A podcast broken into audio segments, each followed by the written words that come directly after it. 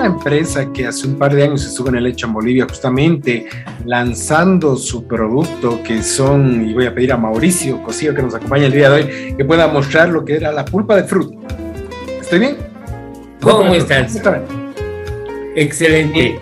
Y dijimos, oye, cuando tengas más productos, pues repetimos la entrevista y pasaron dos años y hoy mira lo que tenemos. Tenemos esta, este néctar de fruta, granola y lo que son verduras congeladas. Y bueno, algunas cosas más que Mauri nos va a comentar el día de hoy eh, de la empresa Capra. Así que bienvenido, Mauri Cosío, con nosotros. Bienvenido. Muchísimas gracias, mi hermano, eh, a toda la audiencia. Es un gusto el poder compartir las experiencias bueno, la verdad es que de la última vez que tuvimos la entrevista, eh, hemos ido cambiando porque también las circunstancias se han ido dando así. Tú sabes, vino la pandemia. ¿Qué hicieron en la pandemia? Eso, por eso te digo. Eso, por eso creo que cuando a nosotros los emprendedores se nos presenta, digamos, situaciones difíciles, también vemos cómo salir de la situación para ir hacia adelante, ¿verdad? No. Entonces, eh, se nos cerraron los desayunos escolares. Chao, el 2020. ¿No ves? recuerdo que ese era el principal movimiento que tenías, ¿no? Exacto. Entonces ahí sí que estábamos justo en, marzo empezando los desayunos, se cierra todo. Entonces, eh, bueno, Capra toma la, la, decisión de eh, entrar en lo que se llama una venta directa con productos, primero con las pulpas congeladas, pero después, conforme tú sabes, la gente se comenzó a, a, reguardar en su casa, a estar cerrado y demás, y ahí vimos la oportunidad de sacar dos productos clave que fueron, porque cuando vendíamos las pulpas y demás, el problema era de que para algunos restaurantes y demás que estaban trabajando, eh, como ya tenían menos mano de obra y demás, les era difícil hacer el jugo. Claro. Es decir, con la pulpa, hacer el jugo, esto era más mano de obra. Entonces nosotros decidimos en sacar lo que se llama el néctar de frutas. Pero teníamos, tenía, justamente ese, ese es mi hermano, exacto. Pero ahí tenía que haber una diferencia y cuando tú lo, cuando tú lo pruebes y lo prueben en, en la casa, van, a ver de que es un producto mucho más natural. ¿Por qué? Porque es 30% de fruta natural. Es decir, no es un agua con azúcar, no tiene químicos ni demás. ¿Ok? Eso estoy viendo. Entonces, es fruta natural al 30%. ¿Sí? Y esa es la ventaja del producto, la, la fruta. Agua tratada, pulpa de piña, azúcar conservantes, ácidos cítricos, saborizante artificial, estabilizante, nada más. Nada más. Hasta ahí quedó. ¿Ya? No, no, pero eh, digamos, lo, el estabilizante y el son los naturales, ¿no ve? No estamos usando, digamos, los, los eh, químicos y demás. Estos son, digamos, los que son aceptados por USDA, ¿verdad? Y, y se nota, se nota, porque cuando consumo los productos que son llenos de químicos, no voy a dar nombres, pero hay muchos no, claro. jugos. No sé qué pasó con Senasac, que a lo natural ahora le llaman néctar. Exacto, ese es un problema. A lo artificial le llaman jugos. Es el caso, por ejemplo, de jugos del valle. Antes era jugo del valle. Pero han cambiado la terminología y ahora es néctar del valle porque son naturales, ¿no? Y los que son artificiales completamente ahora son jugos. No lo sé, pero este es un néctar, ¿no? es un néctar porque la nomenclatura de Senasac no te deja de que diga jugo, ¿verdad? Exacto. Pero es néctar y, y se nota. 30%. algunas personas como yo somos un poco sensibles a estos químicos que le meten al refresco, ¿no? Y te dejan como un pequeño ardorcito en la garganta, ¿no? Entonces rápidamente uno detecta si es o no natural y este no sirve y vas a ver que sientes la... que me lo estoy acabando Está bien, y sientes la, la piña, este es de piña, ¿verdad? Sí, qué rico. Ajá. Claro. Entonces, ahí empieza, comenzamos a sacar justamente para los restaurantes y demás que tenían ese problema, ¿verdad?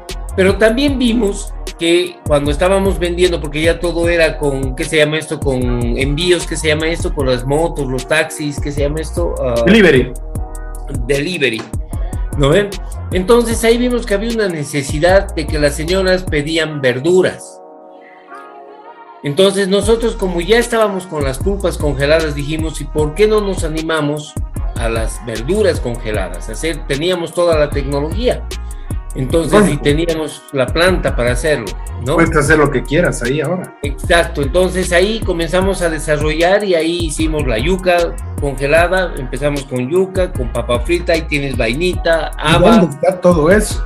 Eh, mira, la verdad, yo prometo que en la próxima voy a llevar todo. Eh, he estado con mucho Todo el arsenal me tienes que mandar. Porque aquí tengo, ya tengo para para mi, mi motecito de agua. Exacto. Y esos son dos minutos, porque como ya viene precocida y demás, son dos minutos de, de, eh, cocido y se acabó. ¿Verdad? Tienes arveja, brócoli, coliflor, vainita, tengo aquí la vainita, zanahoria, Exacto. ensalada, haba, yuca y papa. Papa y yuca. Excelente. ¿Verdad? Entonces, y eso fue fenomenal porque eso salvó el momento, digamos, las señoras agarraban, llamaban y nos pedían y nosotros con delivery comenzamos a trabajar duro en eso, ¿no? Y hemos comenzado a desarrollar el producto, ¿verdad? Ya. Entonces ya estamos, digamos, entrando al mercado. Ha sido ese, ese año realmente ha sido gracias a todos los productos nuevos como antiguos de una venta totalmente horizontal, ¿no? Nada de una venta institucional. Entonces eso nos ha mostrado de que podemos ir hacia adelante. Entonces ahora nuestro segundo paso es el de ya lanzarnos fuerte en el mercado cochabambino, en lo que son los néctares de Santa Cruz y de La Paz. Y en lo que es pulpas estamos ya decididos a, estamos iniciando ya los procesos de exportación. Queremos sacar las pulpas eh, eh, tropicales en este caso, ¿no? A fronteras cercanas que no tienen productos tropicales. Excelente. ¿No? Como puede ser Chile, digamos, ¿no? Entonces, esa es la idea, estamos trabajando en ese punto. Gracias a Dios, este año hemos, eh, estamos trabajando duro de nuevo con la fruta al almíbar en, en tres desayunos escolares. Nuestro puntal es tratar de eh, que este producto ingrese en el desayuno escolar de Cochabamba eh, lamentablemente, bueno, no se está pudiendo y demás, pero es la idea. Eh, creemos, eh, estamos en Vinto, estamos en, en Tiquipaya y demás, y ahí realmente el niño le encanta la fruta con su jugo, ¿no? Entonces, creemos de que Cochabamba ya, ya estaríamos preparados para un desayuno de 170 mil unidades semana ya podríamos cumplir eso. Entonces, eh, estamos, hemos estado en la invitación que nos hizo el señor alcalde a todas las empresas ahí en el portal, donde presentamos el producto y realmente hubo el compromiso del municipio de, incentivar a las microempresas con los productos, ¿no? Y en eso estamos. Ojalá que liciten realmente los productos que los microempresarios estamos queriendo entrar en los desayunos porque es un mercado muy interesante, te cuento. Es decir, todo el mundo le tiene miedo al desayuno escolar, pero tiene ventajas también. Te ayuda, para mí, eh, una gran ventaja del, del mercado de desayuno escolar para una microempresa es primero, te enseña a tener calidad en el producto, te enseña a tener cantidad en el producto porque sin calidad y sin cantidad te multan y estás chao, ¿verdad? Y tercero, te enseñan a manejar tu economía porque tú tienes que aguantar dos, tres meses, hasta cuatro meses sin que te paguen. Claro, ¿verdad? Exacto, entonces te enseñan a, manejar mecanismos de financiamiento, ¿sí? Boletas de garantía, créditos y demás. y eso en la microempresa es importante. El microempresario no le tiene que tener miedo a, esas herramientas porque son herramientas, ¿no? Entonces, y eso es lo que nos ha ayudado a nosotros y cada vez vamos y, lo bueno del desayuno es que eh, ahora tenemos, has visto el producto de granola y queremos sí, háblame de granolita que se ve espectacular y además muy completa, ¿no? Exacto. Es la única que he visto que tiene coco. sí, por eso te digo, y no está, me encanta. Y, no está cubierto, digamos, con esa grande que le ponen el trigo para llenarlo, ¿no? No, esta es una, es, es, es una granola pura con siete productos totalmente nutritivos, ¿no? Hojuelas de avena, coco rallado, almendras, pasas de uva, miel de caña. Está súper completa, che. Es, y mira, full sabor, granola full sabor.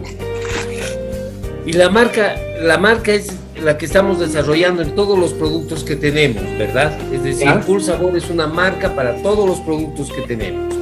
Eso es lo que estamos tratando de hacer, que Full Sabor sea algo que, digamos, identifique en varios productos, ¿verdad? Perfecto. Muy bien, entonces casi tienes cerrada la cadena, tienes en congelados y también ahora estás empezando con secos. Me imagino que la granola es el primer paso, pues. imagino que ya ya se vienen más. Y en eso estamos, porque justamente ya estamos montando, digamos, la infraestructura para que en sólidos podamos sacar más productos, ¿no? Y podamos ser un poquito más competitivos también. ¿Ya? ¿No? Perfecto. Esa es la idea. Ahora, lo, más importante, lo más importante es que seguimos trabajando full con los productores. Eh, y este es también, eh, quiero aprovechar un poquito tu, tu programa para que veamos la forma de que se trabaje más en campo, es decir, estamos teniendo, mira, tenemos las verduras, tenemos las frutas, las pulpas y demás, pero ahí la cadena en el, lo que es el valle y el altiplano, está pasando algo increíble, mi hermano, es decir, por ejemplo, en el Chapare, la producción de cítricos, chao, es decir, los cítricos llegan de Yapacaní, la producción de maracuyá, era del Chapare, ahora llega de Saipina. ¿Por qué? Porque después el banano ha decaído tremendamente la calidad de banana. ¿No ves? ya antes en, la Argentina nosotros teníamos un gran mercado, pero ahora tú preguntas a los bananeros, nuestro mercado ahora somos los quintos y antes éramos los segundos, primero era Ecuador. Pero ahora nosotros estamos después de Brasil, que Brasil llevaba, lleva en cajas de madera y nosotros llevamos en cajas de cartón.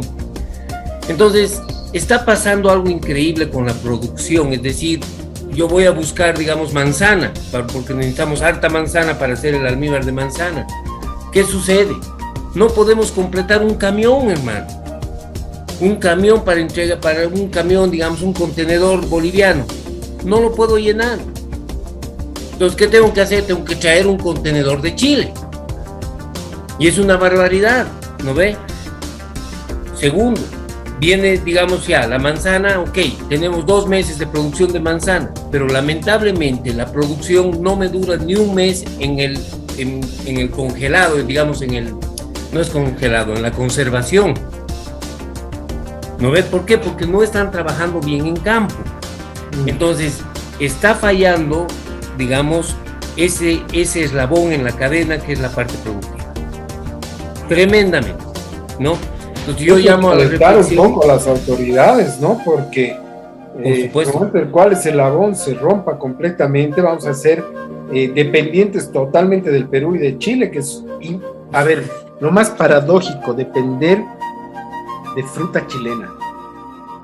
Y, y aunque es paradojísimo, y podemos, pero el problema es que, digamos, viendo la realidad, justamente hace unos cuatro años, te cuento, nosotros hicimos, bueno, me, tocó hacer, yo, soy consultor también, y hicimos para la GIZ y para la gobernación un estudio de mercado de manzana, ¿sí? Nosotros consumimos 70 mil toneladas de manzana. Ya. ¿Sí? Con una proyección a 100 mil. ¿Ya?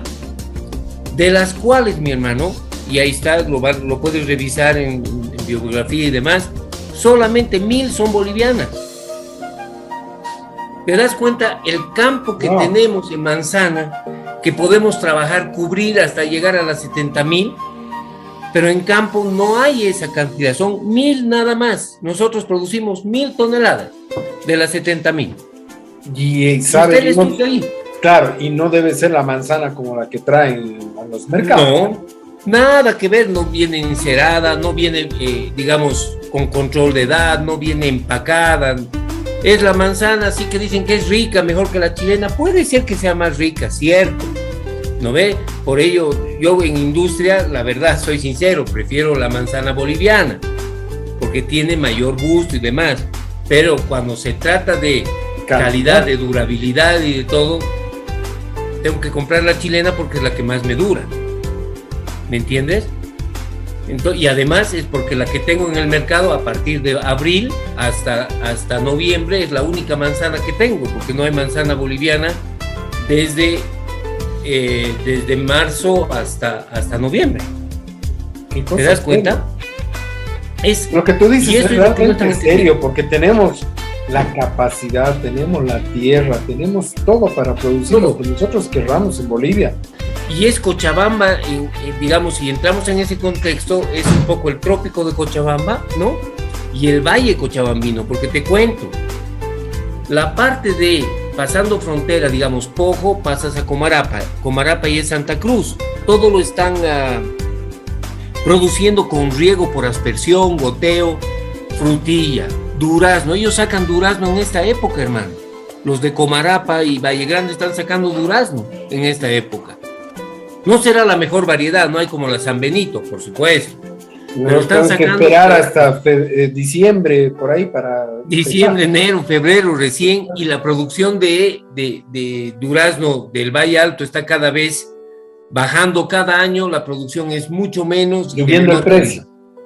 Y el precio se trepa, ¿no ven? Eh, pero en Santa Cruz, digamos, en lo que es el Valle de Santa Cruz, está produciendo mucho más. Con decirte, está produciendo maracuyá, cosa que nunca se ha visto. El maracuyá era del trópico, ¿me entiendes? Y ahora se está produciendo en Saipina y un excelente, ni para decir que es malo, es muy bueno el maracuyá. No veo yo como yo necesito mucho maracuyá porque nuestro principal producto de pulpa es maracuyá. Ya. Entonces, tengo que traer de Saipina. Yo quisiera traer del Chapare, pero ya no hay, hay muy poco, ¿no es? Entonces, lo que está pasando es, y hemos visto este tema, perdón que lo toque, pero creo que es una necesidad, es que en el campo están trabajando solamente los niños y los ancianos. Y los jóvenes salen, ¿no ven? A las cosas buenas y a las cosas malas, ¿no ve? a las dos cosas, tú sabes, ¿no ven? Pero salen y no hay juventud. Entonces, ¿qué pasa? Cuando vienen los proyectos a ofrecerles plantines, que manzana, durazno, ellos piden 30 plantitas, 40 plantitas, pero eso no es, ¿por qué? Porque no pueden manejar, digamos, las 540 plantas, que es lo mínimo que deben manejar para que sea rentable la parcela. Claro. Porque no tienen gente. Entonces se está vaciando el valle y el chapare, el chapare también se está baseando en producción lícita, ¿no? Qué pena lo que me cuentas, pero bueno, aún así hay empresas como la tuya que están pechando fuerte. Así es. De alguna manera buscando acomodar el producto nacional, por lo menos lo que hay para el consumo boliviano, ¿no? Así es, así es. Y mi hermano, y eso es lo lindo. Hay productores para sacarse chulo en el Chapare y en el Valle también porque trabajamos con ellos. Y ellos, hay muchos que sí se ponen la camiseta y quieren mejorar y sus rendimientos, digamos, porque lo bueno de cuando hacemos un negocio nosotros es mostramos nuestro negocio, cómo viene. Y mostramos los eslabones, le decimos, bueno, yo voy a ganar tanto, tú cuánto me das, esto me das, tú ganas, yo gano para terminar, en ese temita para la producción es también productividad, no ves rendimiento. Lo que pasa es que nuestros rendimientos, hermano, no hemos mejorado en 30 años nuestros rendimientos, tú ves las estadísticas, son las mismas. En el producto que quieras, te estoy hablando del valle y del altiplano, no estoy tocando Santa Cruz, ¿ok? Pero te hablo del valle y el nuestros rendimientos no han mejorado en 20 años, ¿sí? Entonces, y, hay tecnología, es decir, ni, ni, para decir que no hay tecnología agraria, pero lamentablemente es que no se está trabajando adecuadamente en campo, ¿no? Y es porque no hay mano de obra, creo. No solo mano de obra, también se necesita muchos aspectos más, ¿no? Pero sí la mano de obra juega un rol fundamental. Exacto. ¿No? Exacto. Muy bien. Mauri, un gusto enorme, espero no sé, pues, ¿cuándo quieres eh, que volvamos a hablar? ¿Cuándo hay novedades?